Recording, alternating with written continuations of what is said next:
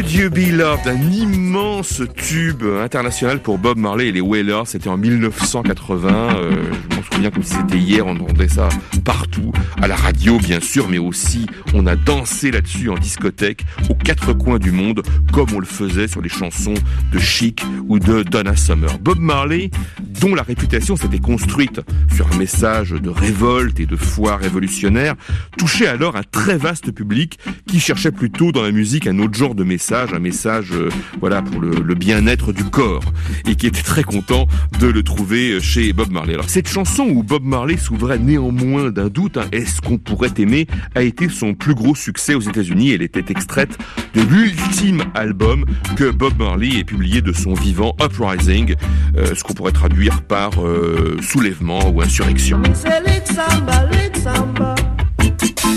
Alors ça s'entend euh, dans Could You Be Loved, on sent une ambiance très ensoleillée, un funky et brésilienne. Alors le Brésil, eh bien Bob Marley était parti y faire un bref voyage en mars 1980 dans le but d'y préparer une éventuelle tournée. Il était là en compagnie de Chris Blackwell, de son jeune guitariste Junior Marvin et de son ami très proche euh, Jacob Miller du groupe euh, Inner Circle qui allait d'ailleurs euh, trouver la mort dans un accident de voiture très peu de temps après. Ils avaient euh, séjourné à, Rio de Janeiro et là, il avait eu la joie de jouer au football sur le terrain privé du musicien Chico Buarque avec le légendaire Paulo César.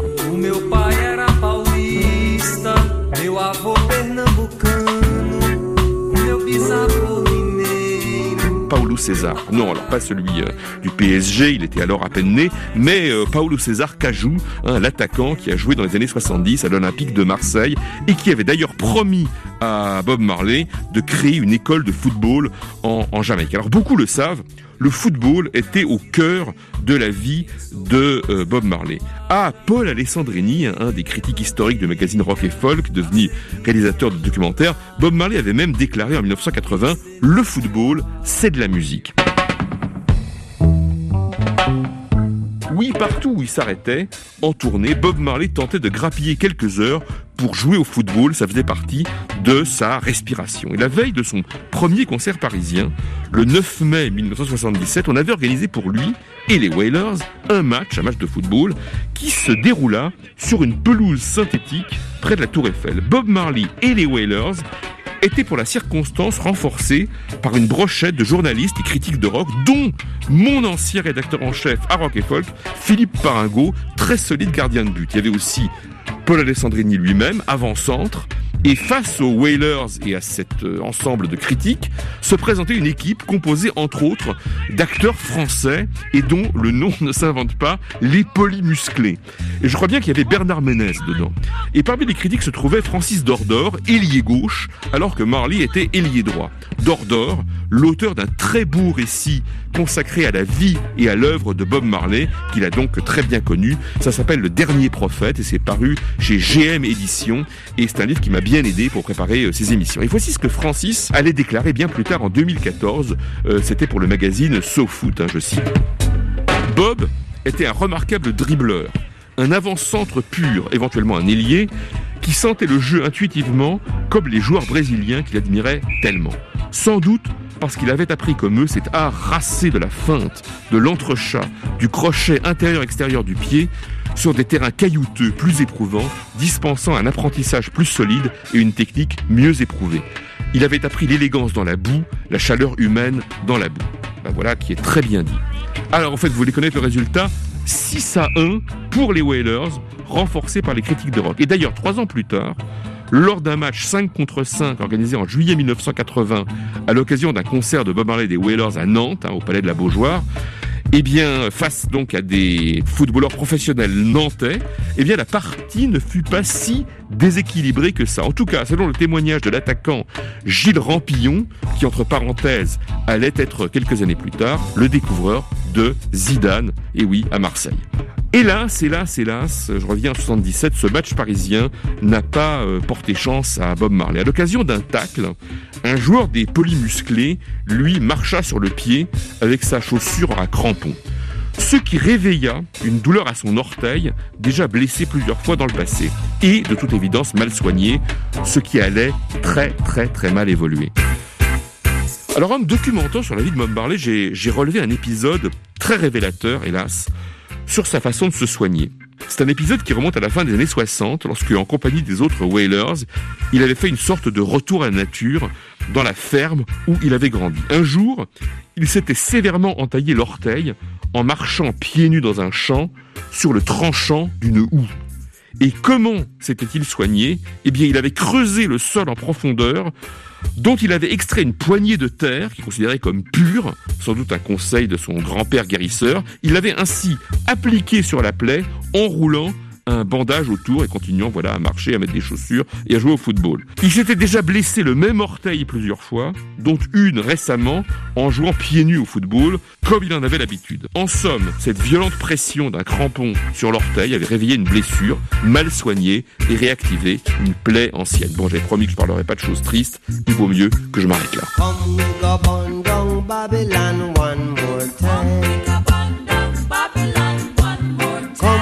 Chant down Babylon.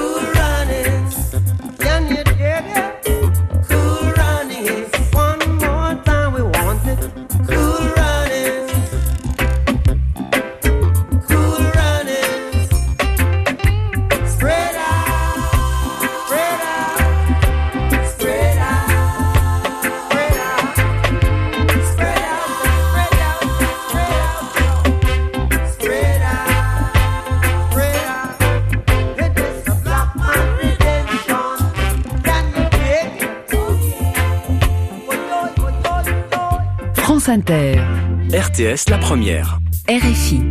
RTBF la première. Le réseau des radios d'outre-mer La Première. I got tired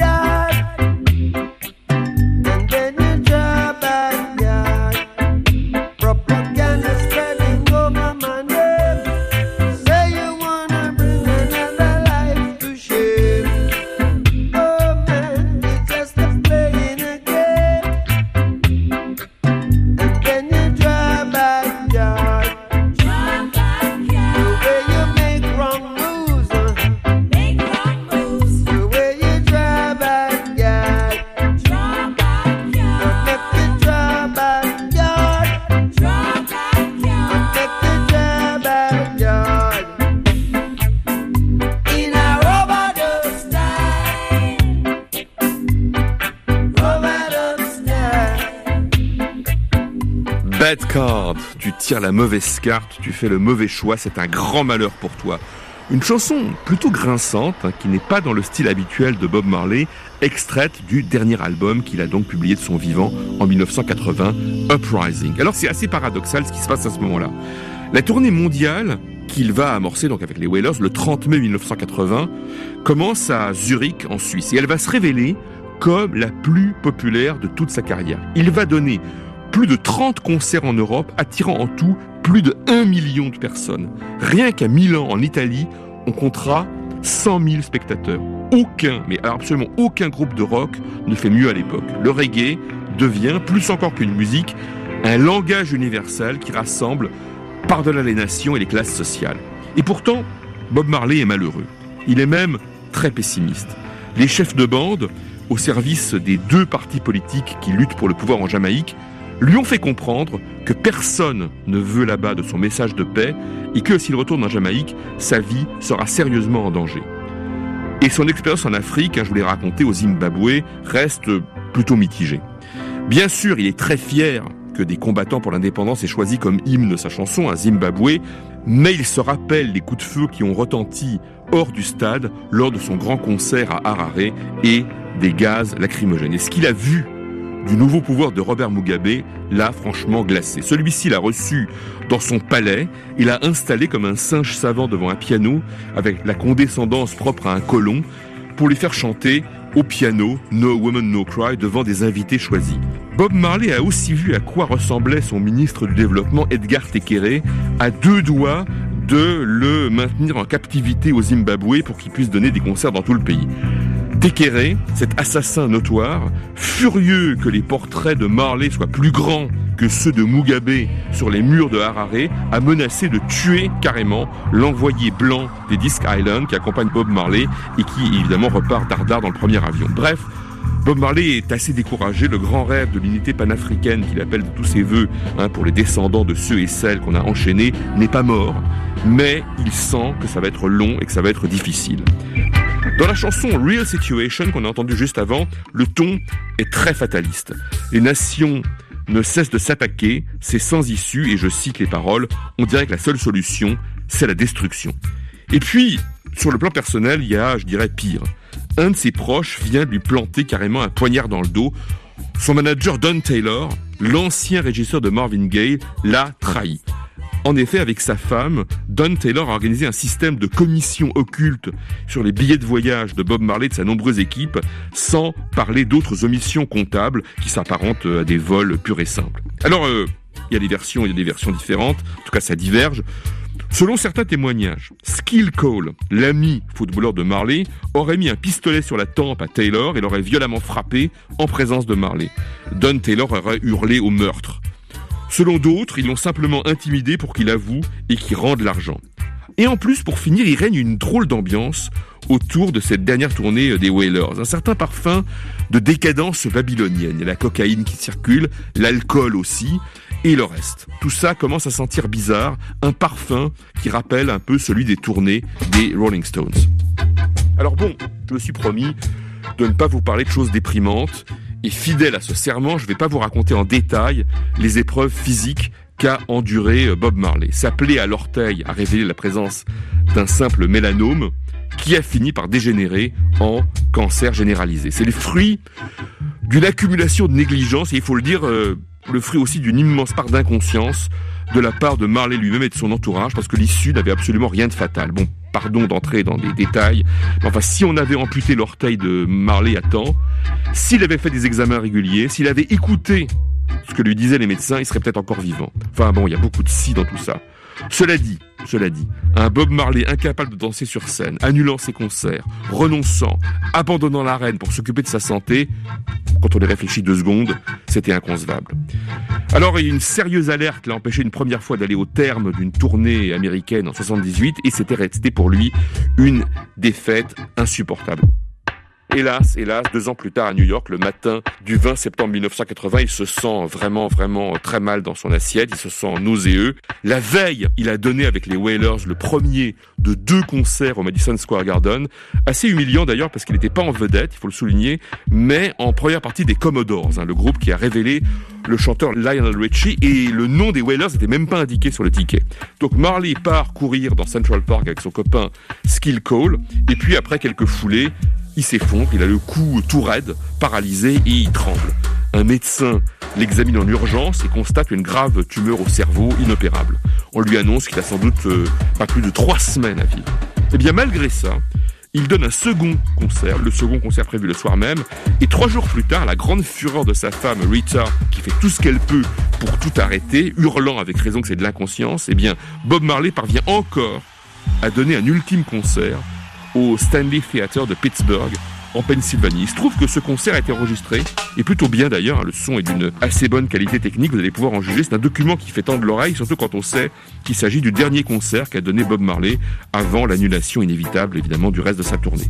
La voix au début est un peu faible hein, dans la chanson Natural Mistake, puis ensuite dans The Heathen, hein, les païens, une chanson également enregistrée à l'origine pour l'album Exodus, eh bien elle s'affermit. Bob Marley s'est transcendé lors de ce concert. Et plutôt que de continuer à vous raconter des choses tristes, je me suis dit que le mieux serait de vous faire sentir, entendre longuement ce témoignage de son ultime ferveur. Vous serez aussi ébloui, j'en suis persuadé, par la puissance tout en clarté et retenue du groupe qu'il a accompagné fidèlement pendant 8 ans et surtout par l'éblouissant jeu de guitare du jeune soliste Junior Marvin.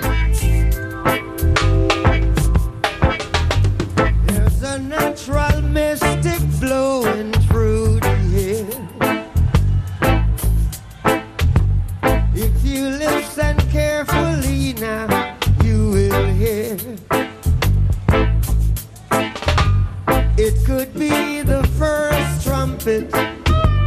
Might as well be the last. Many more will have to suffer. Many more will have to die. Don't ask me why.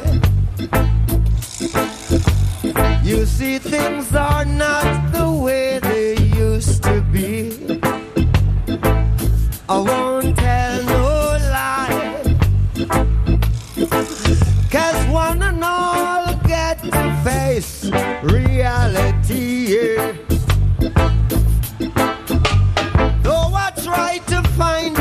answer to all the questions they ask.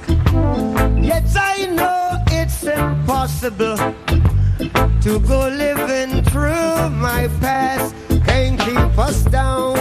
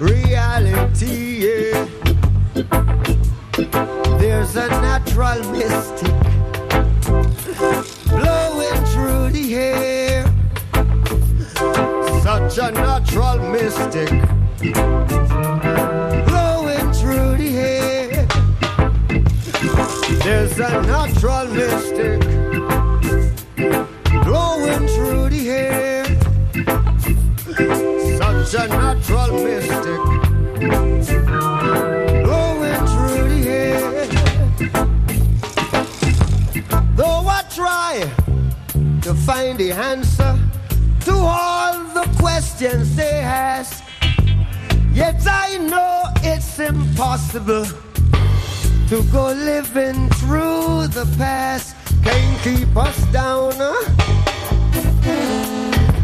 There's a natural mystic blowing through the air.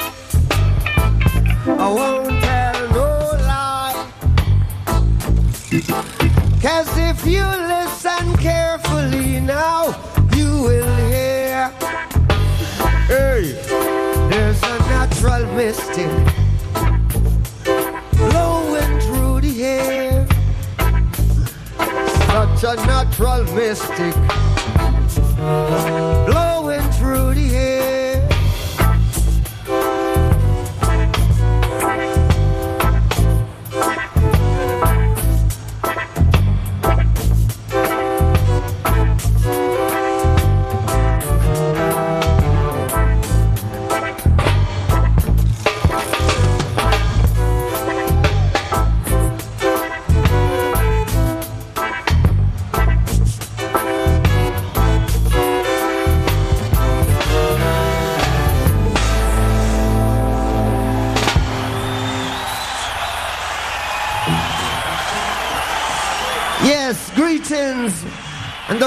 human vibration is positive.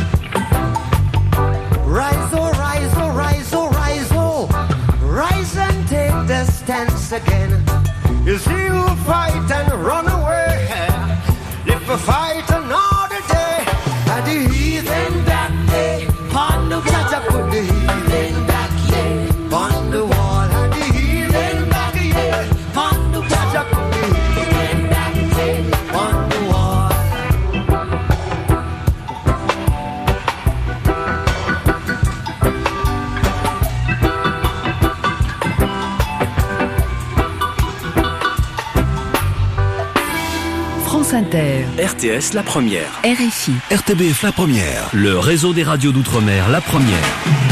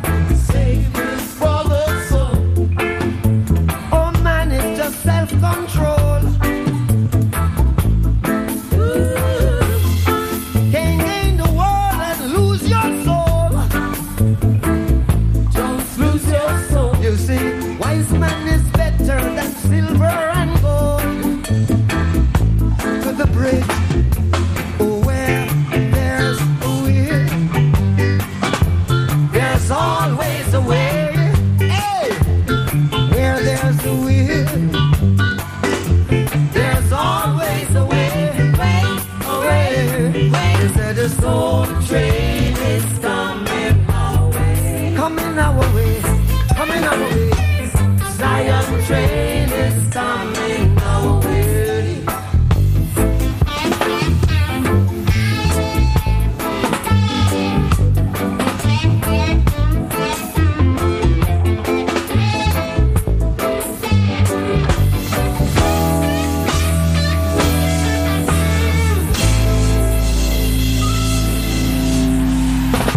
Zion Train, Bob Marley pour la dernière fois de sa vie sur une scène. Ça s'est passé le 23 septembre 1980 au Stanley Theater de Pittsburgh en Pennsylvanie. Terme précipité de ce qui devait être une longue tournée américaine. Il reste alors un peu moins de 7 mois à vivre à Marley. Son médecin à Miami, la ville où vit désormais sa mère, décide de l'envoyer dans la clinique d'un médecin allemand en Bavière. Celui-ci a mis au point une thérapie prétendument globale contre le cancer, à la fois physique et psychologique. Je vous passe les détails. Ce qui ressort des témoignages, c'est que cette thérapie met Marley au supplice. Au début, il arrive encore à faire des balades en forêt, puis très vite, il est tellement affaibli qu'il peut à peine bouger.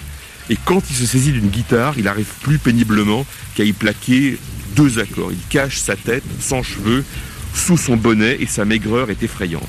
Sa mère est alors auprès de lui, et euh, Bob Marley redevient Nesta, l'enfant. Il retombe, dit-on, en enfance.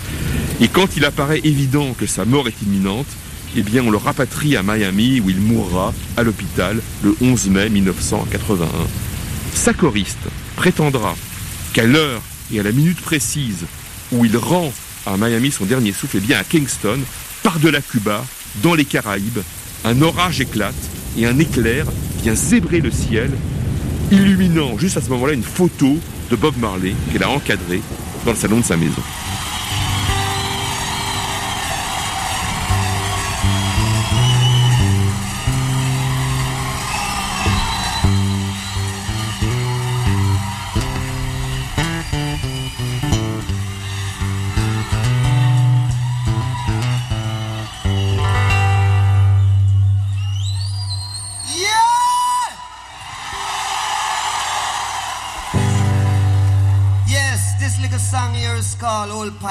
You know, redemption song.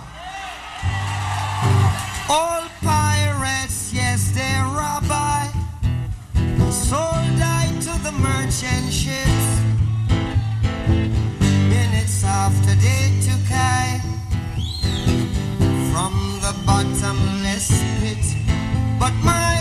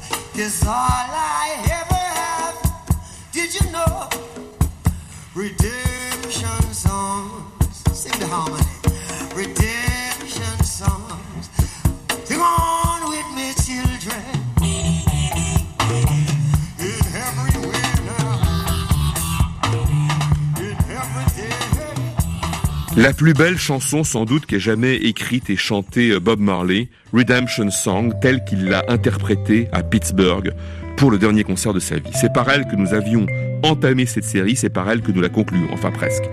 Une chanson dans laquelle il évoque au fond toute la condition humaine, l'esclavage, les pirates qui vous enchaînent et qui vous vendent, et puis après, bah, la foi en un monde meilleur qui vous donne le, courage de vous redresser, et puis, une fois que vous n'avez plus vos chaînes, le désespoir et la peur. Ce qui est pire, d'une certaine façon, parce que ce sont des chaînes que vous vous mettez à vous-même.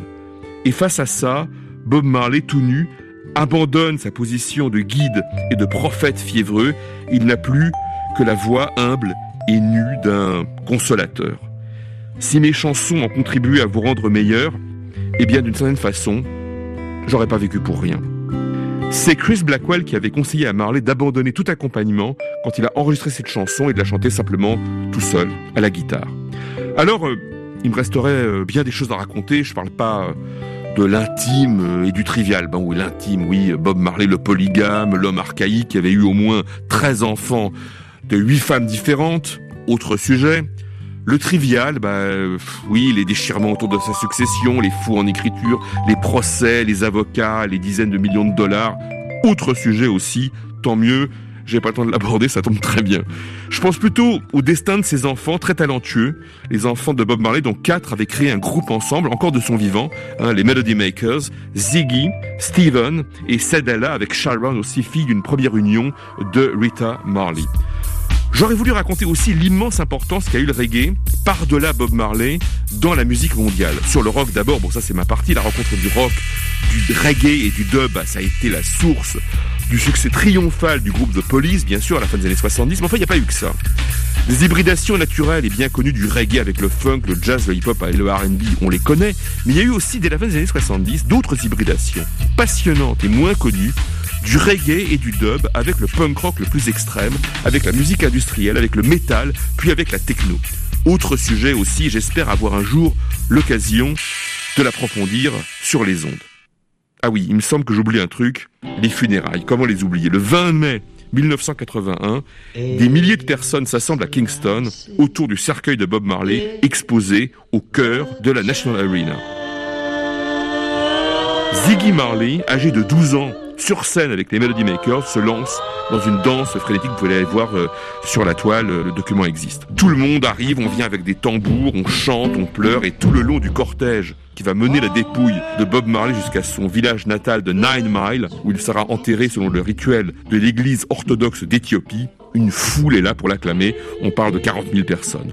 On pleure un homme qui s'était assigné une mission surhumaine, sans doute bien au-delà de ses forces, et qui, peut-être, n'avait pas le choix. C'est la fatalité des héros. Oui, Marley s'est éteint à ce moment-là, mais enfin, pour reprendre les paroles d'un vieux sage Rasta, avec lequel son biographe euh, Chris Salovich aura plus tard une conversation sur une plage, la mort ne fait pas partie de notre langage. C'est bien dit. Bob Marley as an international figure. He through his music for the oppressed. Get up, stand up, stand up.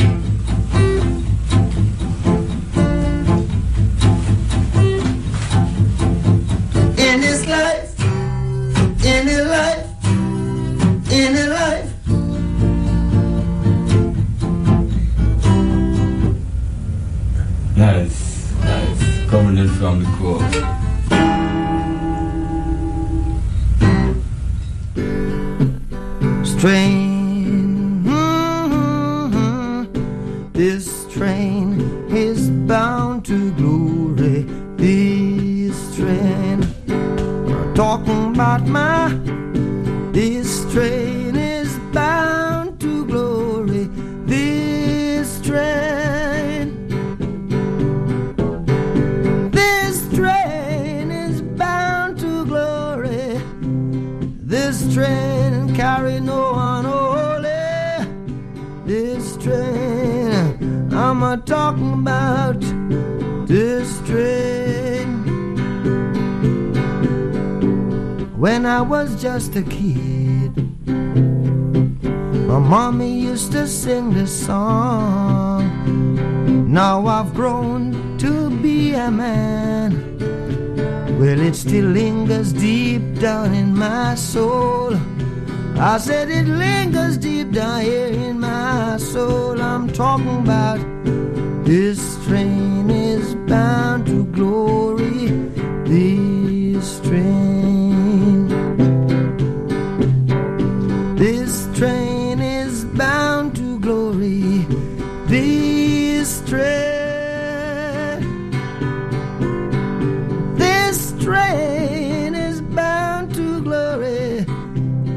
This train carrying no and only this train. I'm not talking about this train.